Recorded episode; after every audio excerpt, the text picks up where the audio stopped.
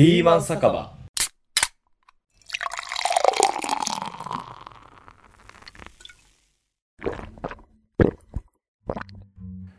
えー、どうもこんにちはこんにちはこんばんはがいいんですかね、えー、リーマン酒場でございますどうもこんにちはリーマン酒場ですリーマン酒場ですっていうのもあれですこういねうテンションで始めるもんなんかななんかちょっとあれですけどあのー、あれですよ乾杯しておきますかじゃあそういう意味ではねそうで何すかね何か学ぶ皆さんよくわかんないと思いますけど乾はい、杯乾杯。乾杯。いや、あのね、まあ、あの、ポッドキャスト番組新しく始めましょうっていうことなんですけど。はいはいはいはいあはの、こう、コロナの世の中になってから。飲みに行くことってだいぶ減ったじゃないですか。いだいぶ減りましたねだいぶ減ったというか、僕、あれなんですよね。もう緊急事態宣言出てから。夜お酒が出るお店に行ったのが僕まだ1回しかないんですよおお実はそれプライベートを含めてですかプライベート含めてプライベートで焼肉を食いに行った1回のみですねああそれは徹底されてますねあとはそのななんやろうそのラーメン食って帰る帰るとか全然あるよはいはいはいはだからそういうのがなくなってさだからそれもプライベートでだからなんかこう同年代の人とか会社の後輩とかとさ、いうんこう居酒屋とかに行ってもうたわいもない話を話すっていう機会がすごいなくなってきてさはいはいはい 意外とそういうのが楽しかったりするじゃないですか、まあ、ヒントになったりとかだからちょっとそれをなんかこうなんだろうな、まあ、不定期かつ、えーざっくばらんにやれる場が欲しいなと思って、まあ、これはもう番組がええんちゃうかなということでまあもうなんでしょう仕事もあんまりなくて暇そうなあなたをお誘いしたっていうわけなんですけどありがとうございますだからあのー居酒屋に行っているテンションとかそういう雰囲気が欲しいってことですねそうなんですそうなんですけどこれ今収録朝の10時なんですよね全く寝起きのテンションでございましてあの酒も一滴も入ってないどっちかというと2軒目3軒目でもう眠そうな感じのあそうかもしれませんしもうほんと第1回から酒場でも何でもないんですけど いやあともう一個あったのはねあの、はいはいはい年明けにちょっとポッドキャストを僕はあのスムログの方でちょっとやりましてスムログというかまあその住宅系のね、はいまあ、結構ねなんだろう聞いてくださる方も多かったんですよはいだからちょっと引き続き、えーやりたいなと思ったんですけどちょっとあれはあれでちょっと、あのーお蔵入りというかですねまあダメではないんですけどやっぱりあのちゃんと文字にしてくれっていう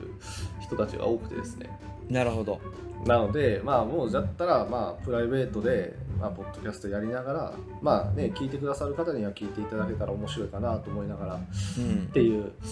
なんでまあタイトルは「リーマン酒場」なんですけどもうこれはもう実質、なんでしょうリーマンモーニングかもしれないですねいや今はね 今はね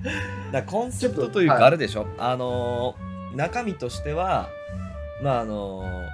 仕事終わりにおそう酒そうそをうそうそう飲んでるような会話という話ですよ話しましょうという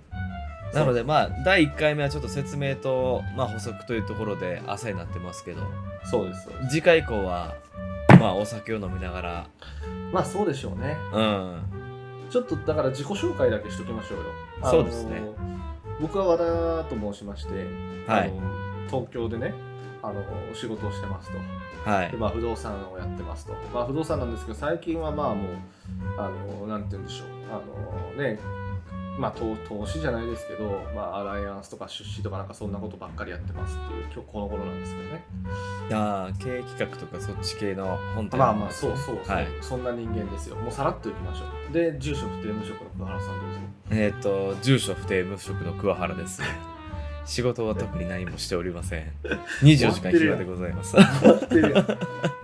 垂れ流し番組をしてくれるまあそうですねあのーリーマンします一応桑桑原さんはだから僕と桑原さん小学校からねずっと一緒でございましてそうですね今は愛媛愛媛県で広告業の傍ら 傍らなんせそ のなんか風俗業でもやってるみたいな言わしたいんやでいやいやいやいや広告の世界にいらっしゃるということですそういうことですねあのーそうですね広告の世界にいますよまあそんなはい今日この頃ですよ、まあだからちょっとなんかこうまあねあのだからまさしくこのリモートものこう今ならではじゃないですかリモート飲みみたいなこともこうようやくこうね世間的にも板についてきて、そうですねうん、だからもうこうリモート酒場なわけですよねこれはある意味ね、まあある意味リモート酒場なんですけどねまあ、うんなんでしょうえー久しぶりにこうねそういう場に行くとどういう話していいんかわからなくなりますよね、正ど直どれぐらいどれぐらい飲みに行ってんの最近えーまあ、ぶっちゃけ言うと、え2週間に1回とか、まあ、プライベート入れるともう週1は行ってますね、あの土日どっちかは外食してますしあそうなんですよねはあまあ、外食は僕も行くけどあ夜も飲み飲みに行くって感じですか土日もい飲みに行ったりします例えば焼肉行ったりとかああほんまですの、ねああそこの焼肉屋ねそうそうそうそうそうそう、はいはいはいとかもつ鍋行ったりとかまああのその定期的には出てないですけどね GoTo キャンペーンで愛媛行こうかなちょっあ来てくださいよとだから宿泊費の領収書作ってくださいよ宿泊費の領収書はそれはあれじゃないですかあの宿泊あそういうことね僕の家そうだから泊まるからってことねそうそうそうホテル桑原をちょっとさこの短期間で開業していただいて このさ、ね、架空の領収書なんてはそんな切れないですからちゃんと宿泊業届け出をしてもらって宿泊業ね宿泊業とかあれ旅館業法と民泊で2つ分かれるんだよね確かあそうなんやそうなんですよで民泊は、まあ、すごいライトなんですよはいはい簡単に言うとねライトでただまあそのちゃんと消防の規定に適合してるとかあと結構あれはこう、風紀を乱すとかっていうことを結構言われるじゃないですかはいはいはいまあちょっと前までこうねインバウンドの方がいっぱいいらっしゃってでまあ見たこともない外国の方がね知らんもう自分たちの周りのこう住宅街に入ってくるのもあかんみたいなそんな話の中で結構行政ごとに条例で決まっていておおそうそうであのーなんでしょう例えば月何日以内やったら OK とかねで事前に近隣にちゃんと説明会をして、えーそれを民泊の届けと一緒に出さないと許可しませんよとかめちゃくちゃめんどくさいですねめちゃくちゃ面倒くさいんですよでえただまあ結局ただ始めるのは民泊の方がはるかにライトなんですよでそれなぜかっていうとまあ名前の通り民の泊なので、うんえー普通のこう旅館とかホテルにこう求められるようなスペックっていらないことになってるのねああなるほどそう一番大きいのはあの消防消防とかまあ防犯上だったりとかそういうことだったりするんですようーんそうとかえっとねえー駆けつけみたいなのもあってはいはい、えー駆けつけ体制で何かあった時にすぐ来れるような体制を整えとかないといけないとかまあそれは民泊も一緒なんですけど、うんそうそうとかっていうのがあってでごめん俺も調べたのがだいぶ前なんかちょっとうろ覚えなんですけどで民泊がその代わり年間の3分の1だから120日ぐらいまでしか民泊ってやっちゃダメなんですよはあ、はあはあはああくまで民の泊なんではあはあはあはあ120日規制っていうのがあってそうでその代わり、まあ、ライトに始められますよと旅館業法っていうのはライトに始められへんねんけどもう旅館業ですから、うん365日でどんだけ泊まってくれても構いませんよとうんだから単純に宿泊ビジネスとして始めるなら旅館業法の方がまあ儲かるわけですよねまあその分いっぱい泊まってもらえるわけですから日数がってことですねそうそうそうそうでまあもともと民泊って法律がなかったからその自分の家を Airbnb でこうバンサクッと貸そうみたいなこうムーブメントが始まってでも結局まあ質の担保みたいな質になるわけですよねはいはいはいだから民泊の法律ができて、まあ、今こう住み分けを図ってるんですけどあれ結局エアビーはえーかなりやりづらい環境になってますよねオーナーとしてもやりづらいとかだからその民泊として届けてをしとかないと Airb に登録しませんよっていうことになってるわけよそうなんやなんか昔昔と2015年かな、エアビーのうんオーナーが集まるパーティーみたいなのがあったんですようんうんグランフロント大阪の地下1階のうんはいはいはいでそれに僕毛利君と行きましてまあこれも経験や言うて、うん2015やからそうですね社会人2年目の時ですねうん行ったらもう僕ぐらいの年代の人がもううん23軒エアビーでこう貸し借りをうんして、それだけ収入がもう560万とか70万とかうんなんかもう人生最高だーっていう人たちがこう集まるパーティーに行ってなるほどでまあなんか君たちもなんか宿貸さないのとかあったんですけ ど今そういう人たちをちゃんと生活できてるんだろうかってことをちょっと思いましたねいやだいぶきつい人はきついと思いますよだってねあの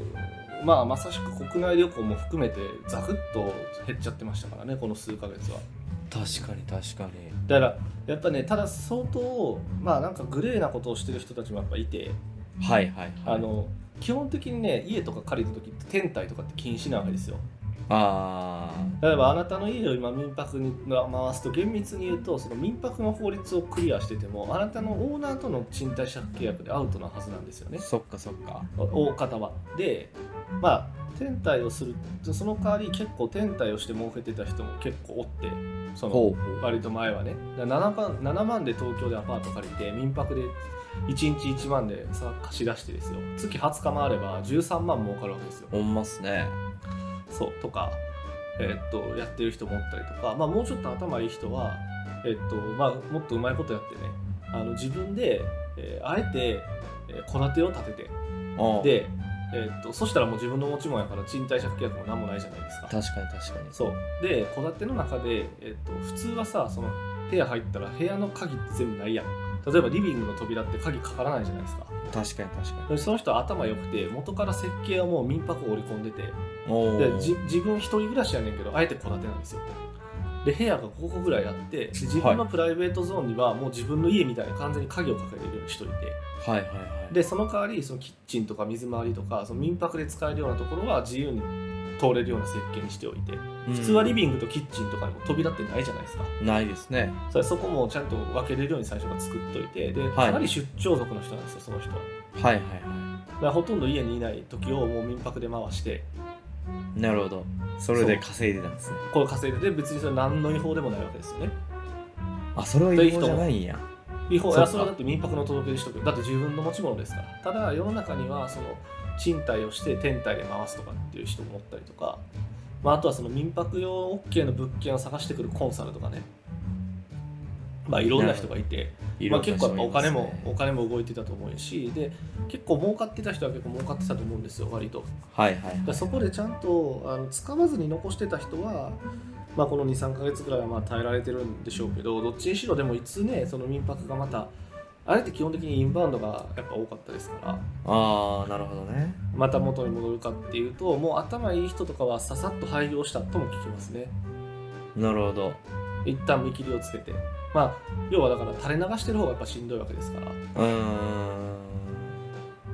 でもその個人で持ってる人は別に垂れ流してでもそんな支出はないんじゃないですか自分の持ち物だしでまあ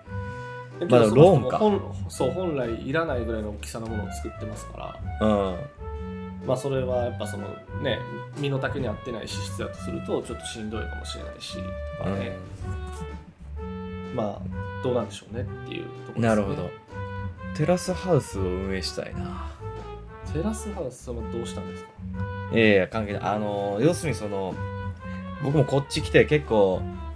競合の代理店の方とか飲む機会とかがあるんですよはいはいはい、まあその人たちと話したんですけど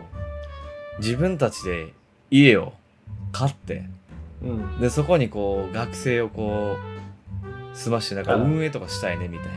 シェアハウスねなシェアハウスだからテラスハウスみたいなことしたいんですよあでそれを一つコンテンツとして愛媛で運営したら、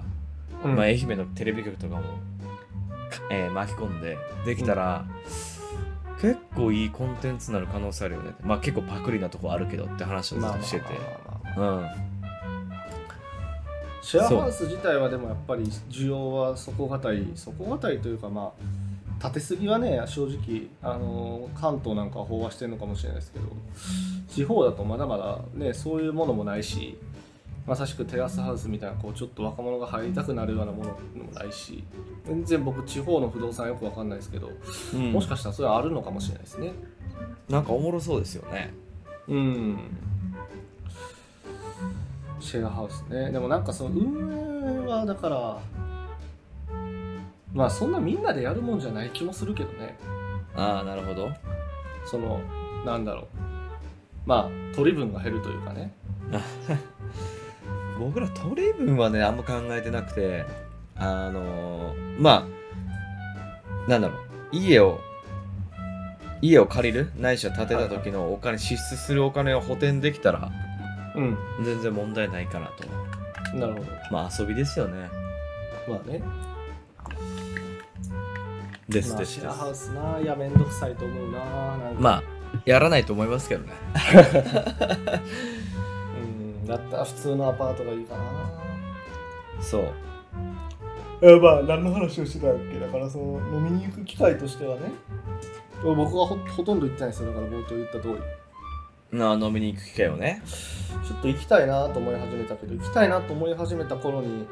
また東京は今コロナの数がすごいことになってきてますからあの報道は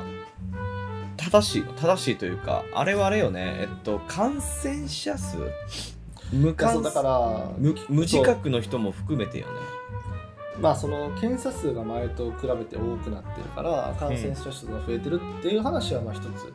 正しいのかもしれないよね。まあ、一方でだからなんだろうとはいえさ広がれば広がるほどさそのなんだろうあのーやっぱ重症結局ダメなのは重症化する人の数のコントロールなんですよ。うんでまあ最初の頃は軽症化の人も全部入院させてたので、えー病院の床が足りなくなってで、まあ、医療崩壊が起きると、まあ本当に医療を受けないといけない人に対して提供する床もなくなっちゃうとはいはいはいで、まあ、これはまずいってことで軽症者用にホテルとかを抑えたんですよね一時ねう、んうん、で、えー軽症者もそっちに入ってくださいと本当の重症者だけ病院に行ってくださいとでまあそんな時期がまあ緊急事態宣言があったんですけど、えーだいぶまあ落ち着いたことでその今軽症者用のホテルも手放し始めてるんですよねはいはいはいはいで一方でまあごめんなさいこれは全然ファクトは分かんないですけど多分その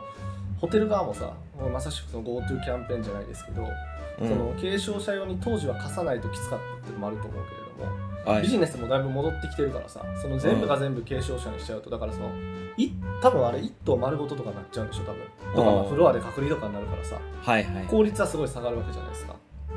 ら今この瞬間に軽症者用ってまた協力してくれるところってどんだけあるのとまあ、えーいうまあ少なくともそれを交渉してる最中に、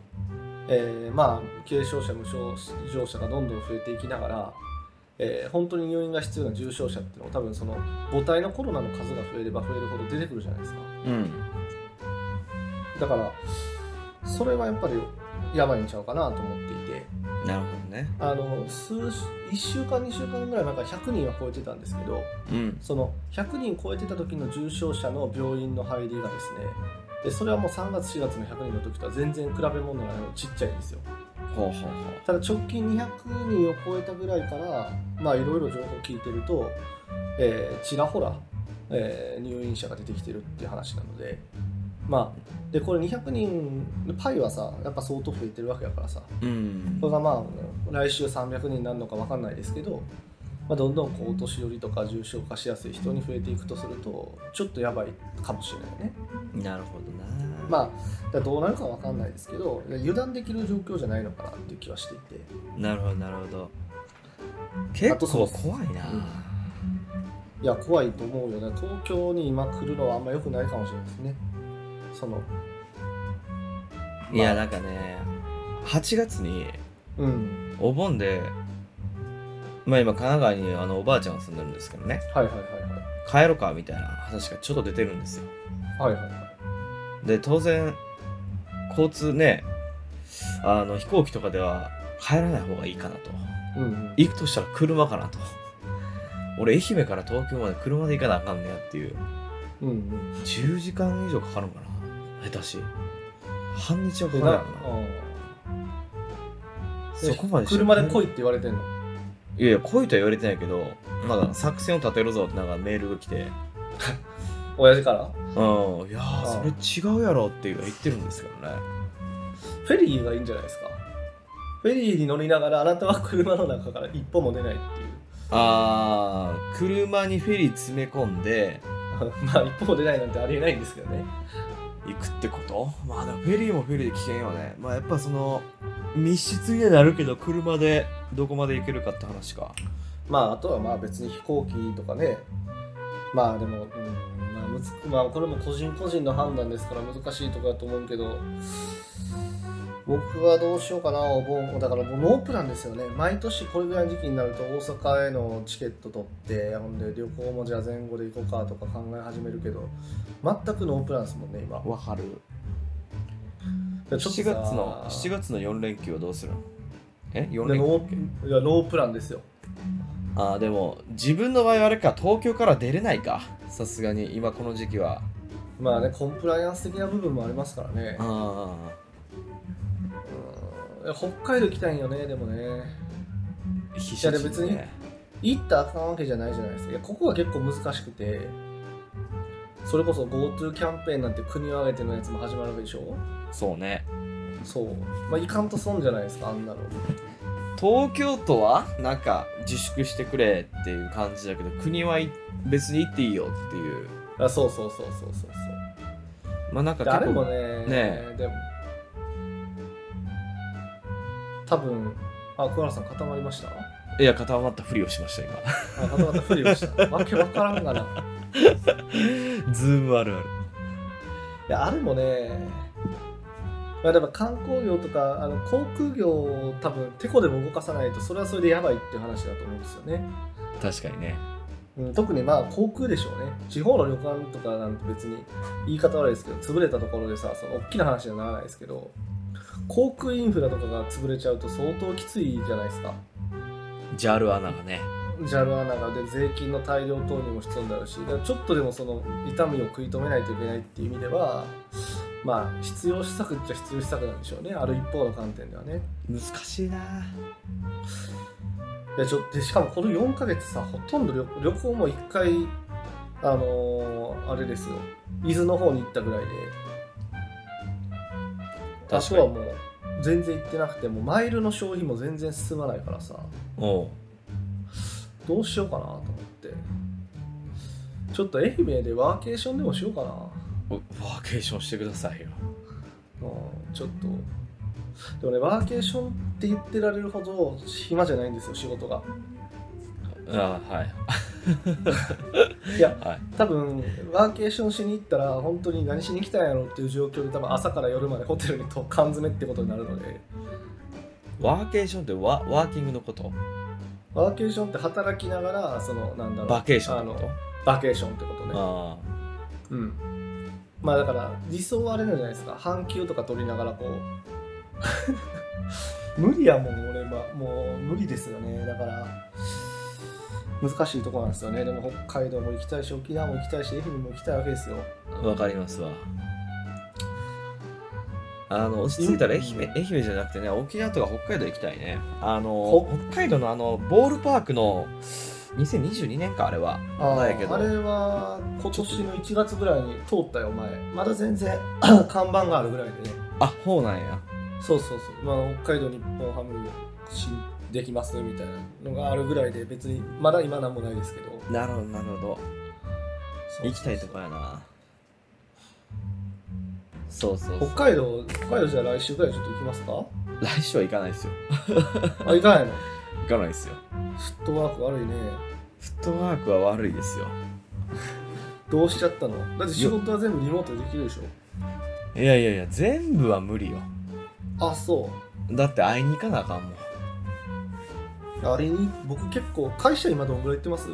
会社は週1回か2回ぐらい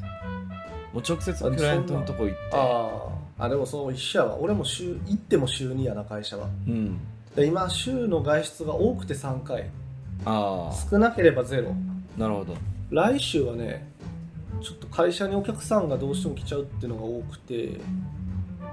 来週はだから水木は会社でうん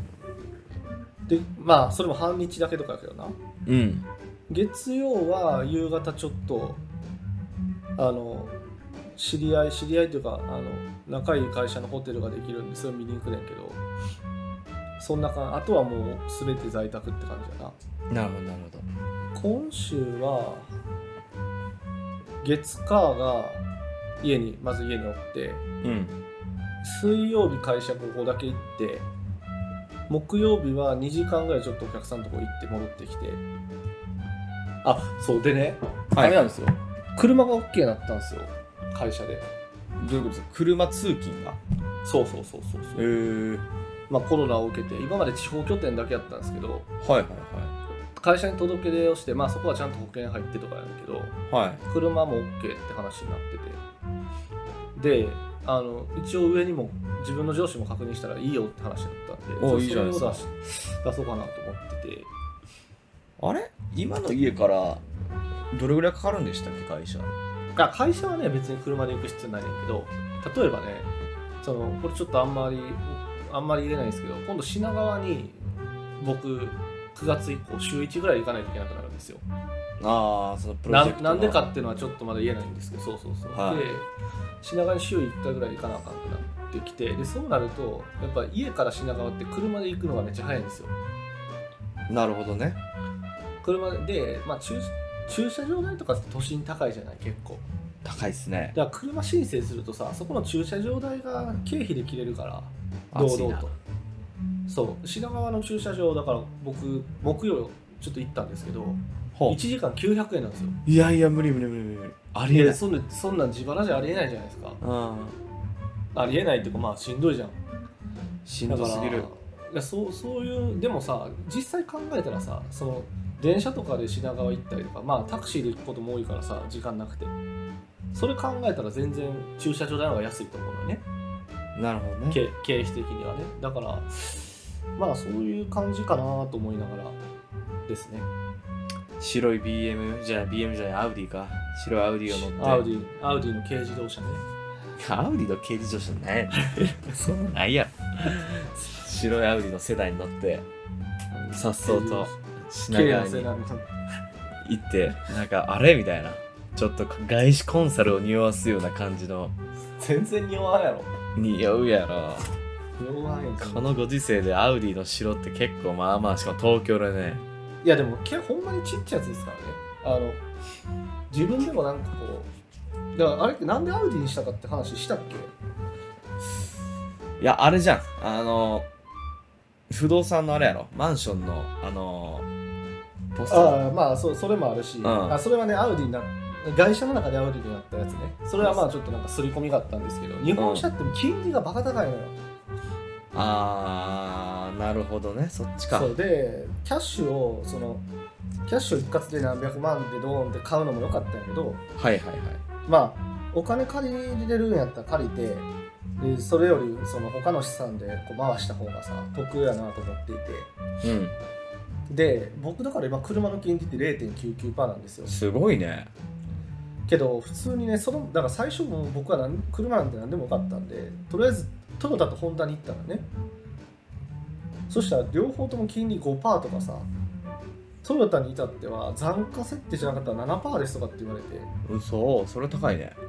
いやそんなんやったら自分でそれこそなんか自分で銀行ローンとか引っ張ってきて借りた方が安いやんぐらいの金利でさうんで車好き車詳しい知り合いに相談したら会社は低金利キャンペーンとかやってる時は安いよっていうふうに言ってくれてそれやったらちょっと一回会社の D ラム行ってみようかなと思ってだから午前中トヨタ行ってて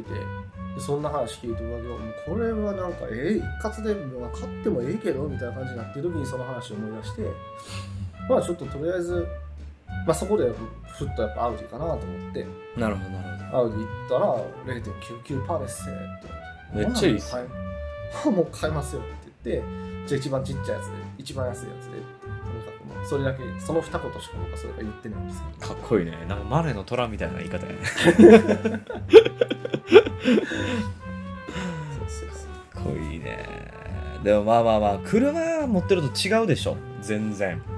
いや、東京こそ車を持つべきっていう考えに最近変わってきましたね。ああそれは発信した方がいいんじゃないですかもういや、それはね、もう発信したくてしょうがないんですけど、最近忙しくて、SNS 活動の方が全然できないですね。ね忙しそうやもんねいや、ほんまにね、平日はもう無理ね。携帯を触ってる時間がないね。ああ僕最近あの感銘を受けた本があるんですけどマイクロソフトの Windows98 を作った人はいはい。が書いた本があるんですけどそこに書いてて書いてることが、えー今実践してるんですけど朝4時半うんにその人起きてもう7時までで仕事の8割を終わらすと。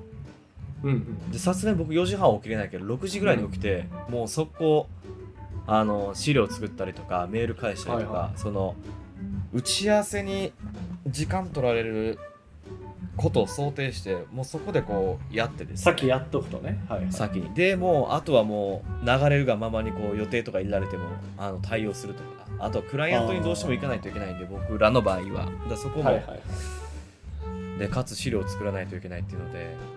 まあ、なんかそういうそこれとはでもを最近し始めましたね偉いね。なんか僕は無理ですわ。結局夜型になっちゃうわ。ああそうね夜型も僕も夜型だったんですよもともとうん。で結構ね夜作った資料朝見るとひどいんですよ誤字脱字が ああ。は僕の場合はねいはいはいではいあのあーこれ頭回ってないんやなーっていうノリだけでやってる気がしてまあそれはそれでいいんですけど、うん。だからちょっと切り替えようっていうので睡眠をとる時間を増やしました、なるほどなるほど。だから最近9時半とか10時に寝てますよ10時半とかすごいね。いや、うんすごいと思うわ。もう無理やわ。何の話をしてたのかもう完全に酒場状況になってきましたけどね。完全にね完全に酒場状況になりましたけどちょっと締めましょうかそろそろまあいい話ができたんじゃないでしょうまあいいんじゃないですかかはいまあこんな感じで非常えに、ーっと、ちょっと使命が全然わかんないですけど、まあとりあえずお会計の時間ですよ2軒目行きましょうどどこが、どこが放送されるのかも全然わかんないですけど、ああですねまあそんな感じでいきましょうか。はいだいぶディープな話になりましたがじゃあ、はいお会計しまし頑ょ張っていきうましょう。ははいい、お疲れ様でした。でしたまたねはい